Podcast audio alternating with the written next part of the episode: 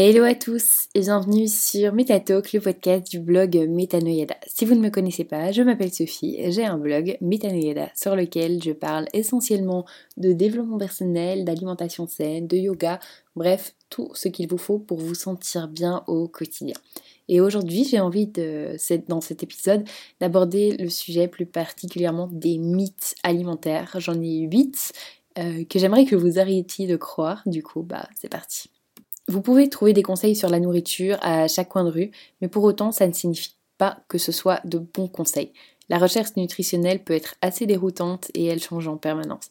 Ajoutez des titres sensationnels et un taux de diffusion important et finalement les conseils nutritionnels entendus à gauche à droite ne sont pas sains du tout. Dans le meilleur des cas, vous suivez un mauvais conseil et finalement arrêtez de manger quelque chose que vous aimez particulièrement. Dans le pire des cas, vous choisissez finalement une solution encore moins saine en pensant que vous faites un meilleur choix. Du coup, j'ai mis en avant aujourd'hui 8 mythes sur l'alimentation qui doivent absolument disparaître. Le premier, c'est que les jaunes d'œufs sont mauvais pour vous. Alors, toute éthique mise à part, je tiens à le préciser car je suis végane et ne consomme pas d'œufs, c'est notre premier mythe. Le cholestérol alimentaire a été à tort accusé d'augmenter notre taux de cholestérol sanguin pendant des années il est devenu plus évident au fur et à mesure du temps que les graisses trans ont plus d'influence sur l'augmentation du taux de cholestérol dans le sang. Et même si les œufs, donc le jaune inclus, ont un taux élevé de cholestérol, ils sont relativement euh, faibles en graisse saturée. De nombreuses recherches ont été faites ces dernières années et le verdict est que l'œuf en entier peut tout à fait faire, euh, partie d'une alimentation saine et pour euh, la plupart des gens, il n'impacte pas le taux de cholestérol ou le risque de maladie cardiaque.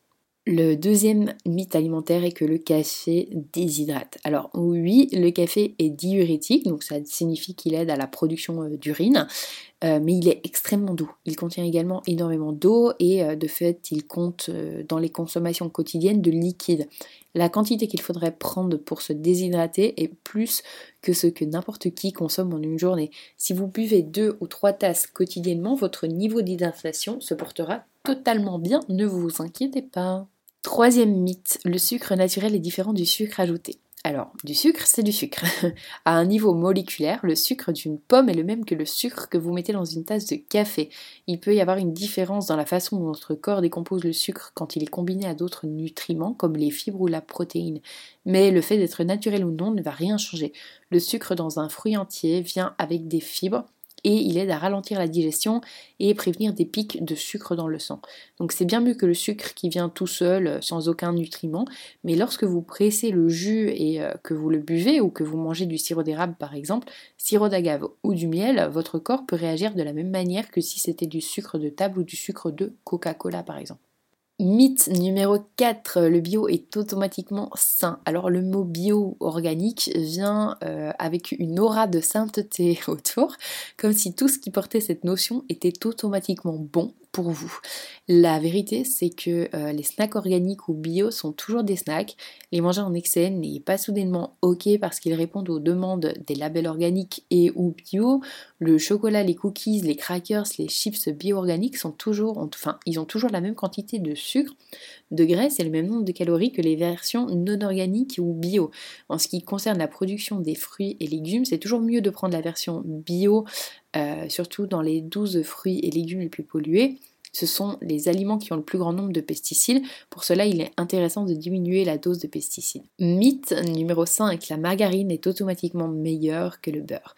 Les margarines deviennent populaires à l'ère de la chasse aux mauvaises graisses, mais beaucoup d'entre elles euh, contiennent des graisses trans et elles sont bien pires que la graisse saturée naturellement présente dans le beurre. La liste des ingrédients contenus dans le beurre est assez courte et il n'y a aucun additif pour compenser le manque de goût tous les faux beurres, on va dire, ne sont pas mauvais, mais vous devez faire attention à ce que vous mangez et à la quantité. Pour ma part, étant vegan, je ne consomme pas de beurre, je vais plutôt mettre des margarines.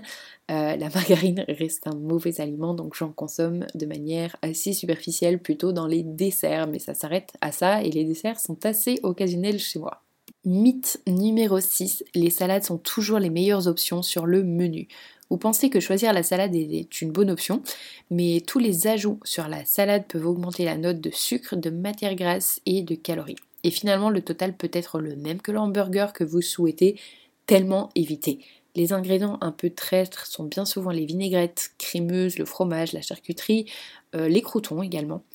Et en ce qui concerne l'ajout euh, les ajouts pardon, tels que l'avocat, les noix, etc., ils sont sains en petite quantité. Malheureusement, ils sont bien souvent en quantité beaucoup trop grande.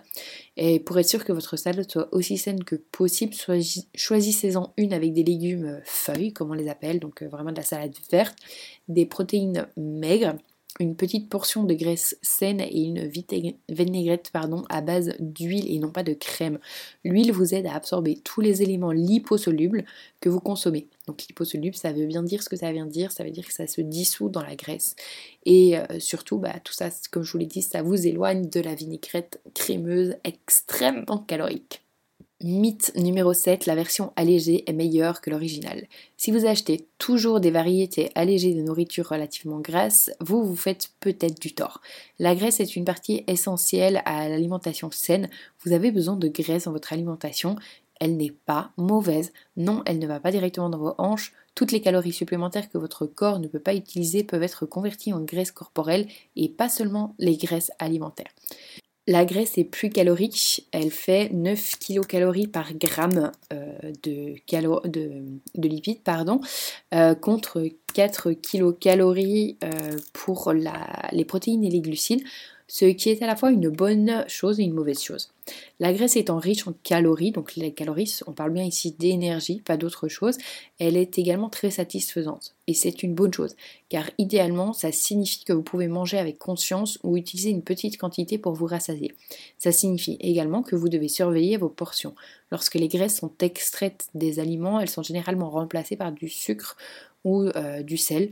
Et il est donc important de lire la liste des ingrédients avant de choisir la version allégée. Généralement, vous avez plus intérêt à manger une petite quantité de l'aliment de base pour en profiter vraiment et vous sentir vraiment rassasié.